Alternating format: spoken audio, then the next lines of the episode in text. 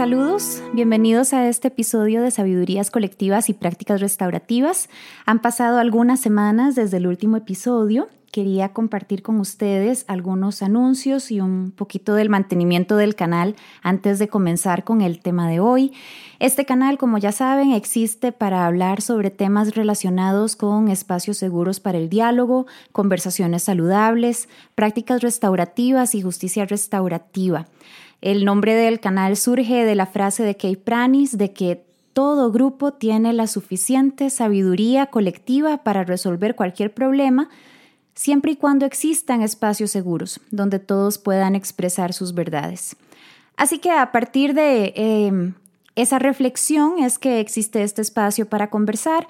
El sitio del canal es sabiduríascolectivas.com. Si no están escuchando este audio desde ahí, les invito a visitar el sitio, ver los diferentes temas que hay y pues sería muy valioso para mí que puedan participar con sus comentarios y con sus inquietudes para enriquecer la conversación. Les comento que los próximos sábados 11 y 18 de noviembre en San José, Costa Rica, estaré dando el curso Introducción a Prácticas Restaurativas en la Huaca. Eh, esta es una universidad privada, la primera universidad privada en existir en, en Costa Rica y va a estar patrocinando este curso, perdón. Y el curso será, como les dije, los sábados 11 y 18 de noviembre con horario de las 8 de la mañana a las 12 mediodía. Este curso cuenta con un certificado internacional del Instituto Internacional de Prácticas Restaurativas. Si desean más información pueden escribir al correo electrónico oec.waca.ac.cr. Lo repito, oec.waca.ac.cr quería compartir en el episodio de hoy algunas perspectivas y reflexiones que surgieron a partir del Congreso Anual del Instituto Internacional de Prácticas Restaurativas, el cual tuvo lugar los pasados días del 23 al 25 de octubre en Pensilvania, en Estados Unidos, donde está la sede central del IIRP. Muchos de ustedes saben que yo trabajo como representante regional del instituto y eso me permite observar un poquito más de cerca los esfuerzos que se realizan acerca de justicia restaurativa y prácticas restaurativas en la región y más particularmente en Costa Rica, que es donde estamos grabando esto. IRP, sin embargo, realiza estos congresos desde su fundación en el año 2000 y el espíritu de estos congresos siempre ha sido el de hacer una invitación a que cualquier persona que trabaje con estos temas o temas afines a estos que tienen que ver con círculos de diálogo, con cultura de paz, que se acerquen y presenten en el Congreso. No tienen que ser de la misma organización y se convierten en experiencias muy ricas y valiosas donde las personas pueden articular esfuerzos, conocer la experiencia de diferentes países, participar de ideas innovadoras y eso permite que podamos conocer las formas diferentes en las que alrededor del mundo estamos buscando construir alternativas para la paz, para la innovación, para la comunicación.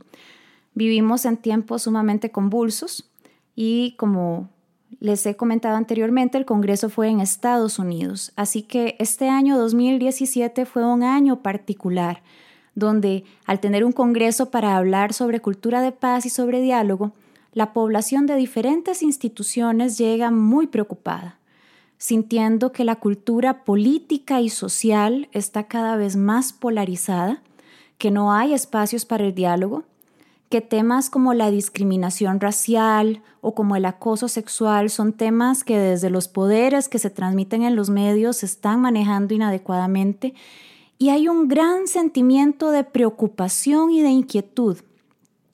En un congreso como este, las sesiones casi siempre son ponencias de experiencias que se están llevando a cabo, pero en el espíritu de las prácticas restaurativas se invita mucho al diálogo, a que aún los espectadores, entre comillas, también cuenten un poco sobre lo que saben y sobre lo que viven. Y eso nos permite poder expresar nuestras preocupaciones y pues que sea una experiencia no solo de aprender de los demás, sino de crecer a partir del intercambio. Quería entonces compartirles acerca de algunas anotaciones que tomé que me impactaron de forma particular. Solo para que puedan eh, conocer un poquito la forma en la que funciona este evento. Hay una sesión plenaria donde se le da la bienvenida a las personas, el presidente de IRP dirige unas palabras, se habla un poco de la situación actual. Y ahí estamos todos los que estamos participando del evento, que en este caso éramos unas 340 personas, pero después de eso lo que hay es una especie de catálogo de sesiones, donde hay aproximadamente unas 10 sesiones simultáneas, donde cada quien elige cuál es la sesión en la que participa. Entonces, estas 340 personas se dividen en grupos y hay sesiones que son muy cotizadas, a las que asisten 100 personas y hay otras a las que vamos grupos más pequeños, pero hay una gran variedad para escoger. Y al haber 10 opciones de sesiones en cada uno de los horarios, a lo largo de dos días y medio uno puede participar de múltiples sesiones en la constelación de temas que uno elija. IRP insiste en que las personas tienen que ser protagonistas de su propio aprendizaje y también tienen que ser responsables de cómo maximizan la experiencia del evento. Y pues hay una sesión final, por supuesto, y hay pequeñas sesiones de anuncios donde se reúnen, donde se reúnen a todas las personas, pero en general la dinámica es más o menos esa. Entonces les voy a compartir lo que fue mi propia experiencia en las sesiones en las que yo participé, siendo que para mí hay varias inquietudes particulares. Una es el tema de prácticas restaurativas en la educación, otra es una preocupación que les expresé en un episodio anterior sobre cómo al polarizarnos sobre temas que tienen que ver con cosas que valoramos mucho, como temas que tienen que ver con estudios de género o con fe, nos volvemos poblaciones muy polarizadas y cerradas al diálogo eh, y, necesitamos abrirnos a poder tener esas conversaciones difíciles. Y también me interesaban mucho temas que tienen que ver con el trabajo con poblaciones vulnerables. Ahí yo fui escogiendo entonces de qué sesiones iba a participar. El lunes en la mañana, que era el primer día, también tuve la oportunidad de presentar en una de las sesiones el proyecto con el Ministerio de Educación Pública de Costa Rica, donde estamos capacitando docentes para que ellos puedan llevar prácticas restaurativas a sus estudiantes. Una de las primeras inquietudes que surgieron y que se amarró de manera muy particular con la sesión de la que participé en la tarde es cómo seguimos pensando que un cambio en una persona va a tener un efecto cascada en todo el sistema. No vamos a negar que el que una persona se capacite, se comprometa y se entregue a generar un mejor ambiente pensémoslo en un centro educativo, un mejor ambiente de aula, eso definitivamente impactará de forma positiva a sus estudiantes e inclusive a sus familias y a la comunidad. Pero la gran inquietud que surge en, en la sesión que yo presenté y en la cual asistí en la tarde es que seguimos manteniendo esa perspectiva del culto a la personalidad, donde esta persona va a llegar con su gran talento a salvar a este grupo en lugar de darnos cuenta que el cambio significativo ocurre desde una toma de conciencia y un compromiso desde el sistema, desde la comunidad en pleno. Y eso claramente requiere mucho más esfuerzo, mucho más diálogo, mucho más formación y mucha más inversión. Y ese desafío es el que se nos está presentando. Trabajamos, y, y lo que compartía con mis compañeros, por lo menos en el proyecto en Costa Rica, capacitando a tres docentes de un centro educativo y manejando una expectativa de que ellos tendrán un efecto cascada con todo el centro educativo. Inclusive para aventurarnos a hacer afirmaciones como decir es que se capacitó al centro educativo X. No, no es cierto, no se capacitó al centro educativo, se capacitaron a estas tres personas y eso es muy bueno y es positivo. Pero cuando hacemos eso y luego el centro educativo sigue presentando problemas, es fácil arribar a conclusiones equivocadas, como decir, probamos las prácticas restaurativas y no sirvieron. Bueno, es que realmente probar un enfoque restaurativo para la justicia, para el manejo de la disciplina, implica un trabajar con toda la comunidad escolar, no solo con tres personas. Sin negar que el trabajo con estas tres personas sí tiene un efecto multiplicador cuando estas personas además participan de comités que tienen que ver con convivencia y además sí se genera una expectativa de que puedan tener actividades para formar a otros. Pero, pero hay que poner las cosas en una perspectiva realista de cómo impactamos a las comunidades. Y así es como quiero comentarles un poquito sobre la sesión a la que fui esa tarde, que ya he venido adelantando. Mika Pollock es eh, una doctora que ha trabajado con investigación en centros escolares por muchos años, autora del libro, el título en inglés School Talk, que en español se llamaría algo así como El habla en la escuela. Y en su libro ella argumenta acerca de la importancia de cómo estamos generando comunicación en la escuela. Ella dice, y digo la frase literal, eh, traducida al español claramente, pero lo que ella dijo fue, la comunicación es la acción que forma las vidas de los y las jóvenes. Y, y tan solo empezar desde ahí, de entender que comunicar es actuar. La forma en la que hablamos es importante.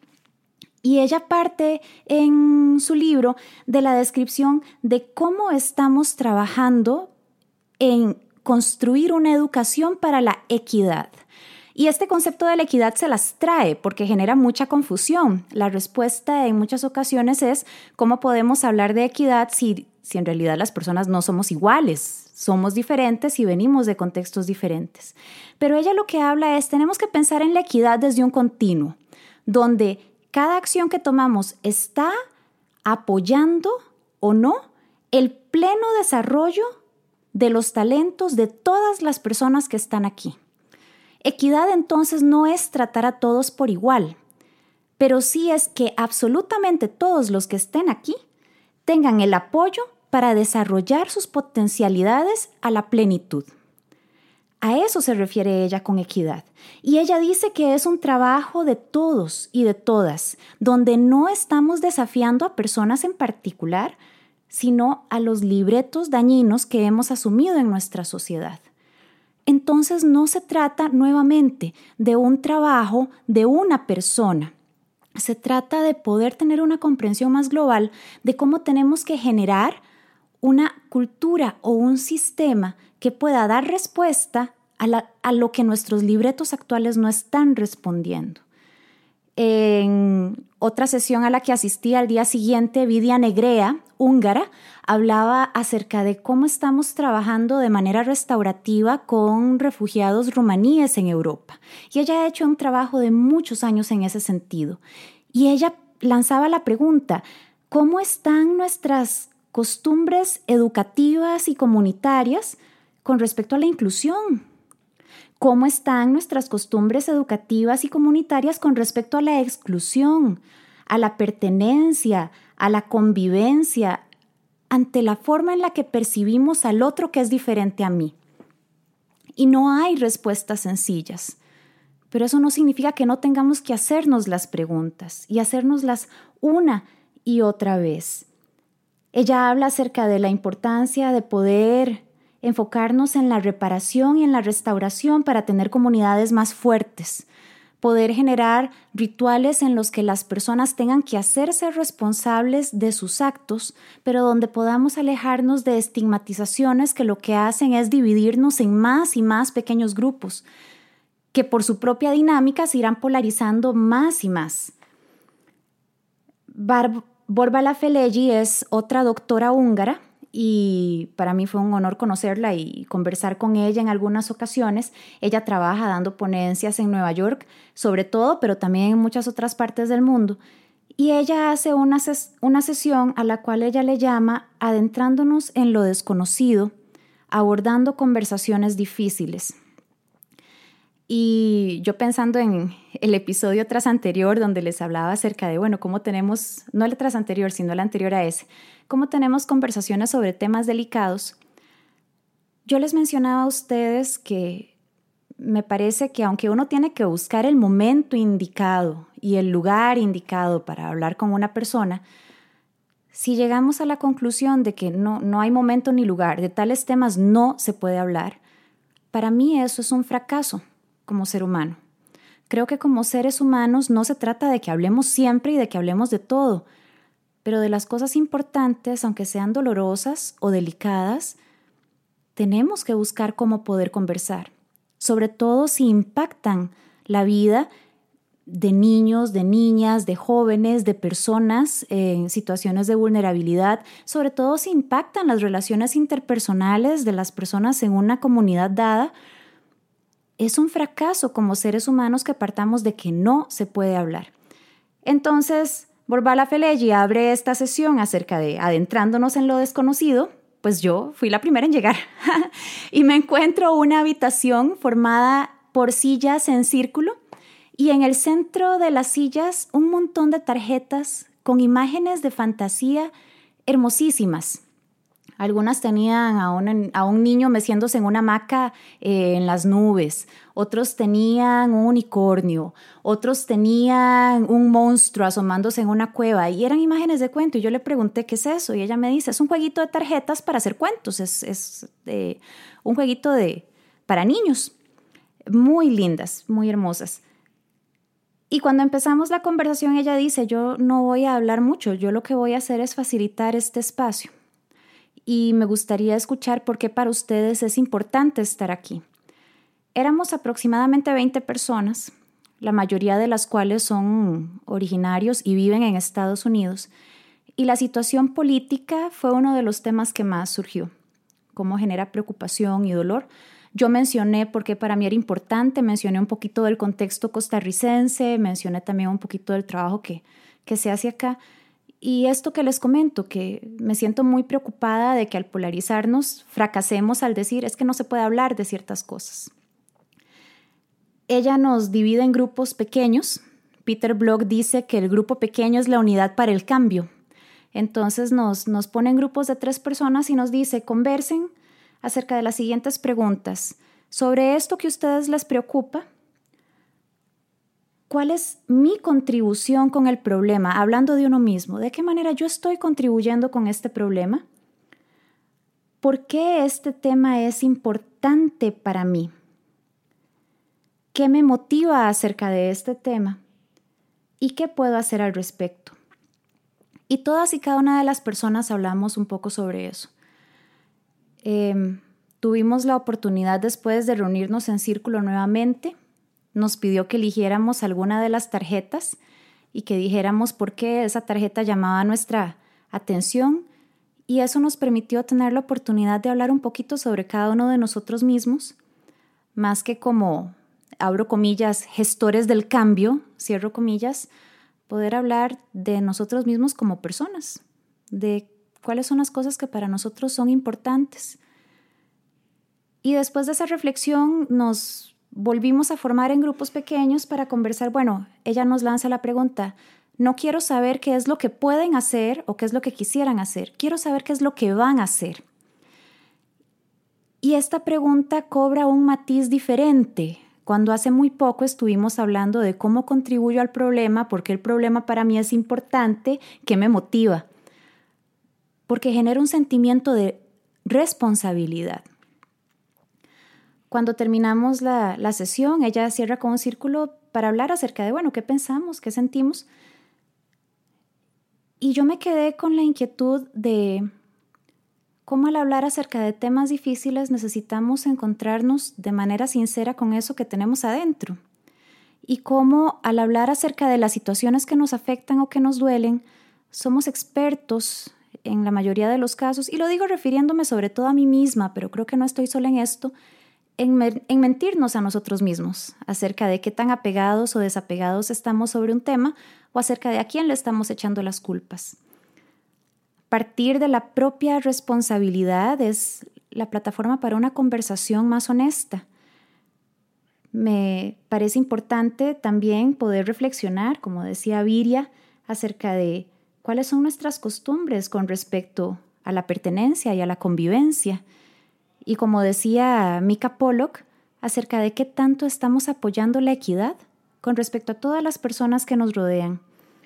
¿Cómo podemos aproximarnos a conversaciones difíciles y también a conversaciones sencillas de una manera que construyamos la cultura en la que queremos vivir, en lugar de observarla como un testigo aterrado ante las diferentes situaciones sociales y políticas que nos rodean? Yo les había comentado, comentado, comentado acerca de algunas conversaciones en Facebook sobre temas delicados que se volvieron un poco intensas y algunos de los compañeros, aunque la conversación finalmente se llevó a cabo con mucho respeto, decidimos poder hacer un círculo en mi casa para hablar acerca de nuestras preocupaciones.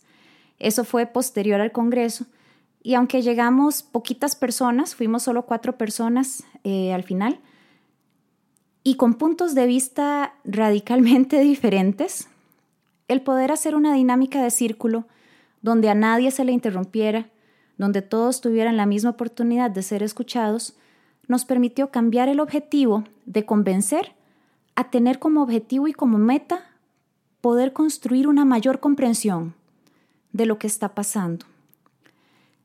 Y eso genera confianza. Y eso nos permite abrirnos a la posibilidad de, en el desacuerdo, modificar perspectivas con la única meta de aprender, más que de competir o de ganar.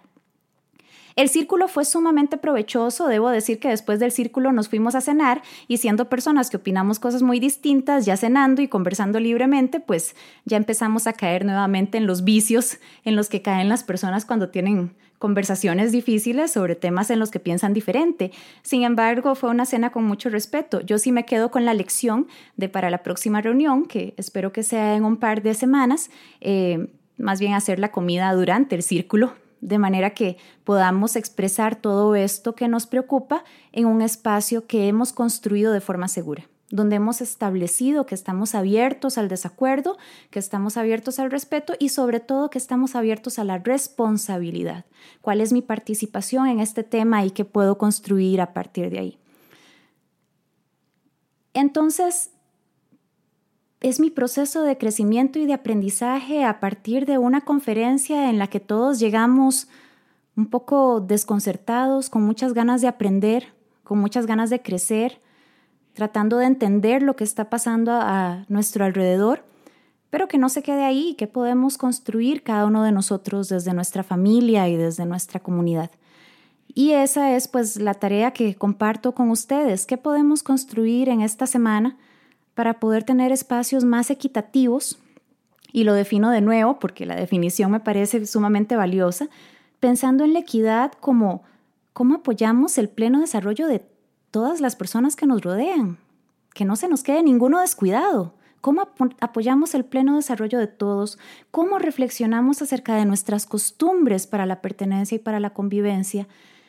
¿Y cuál es mi contribución en esas cosas que me preocupan porque estos temas son importantes para mí y qué voy a hacer.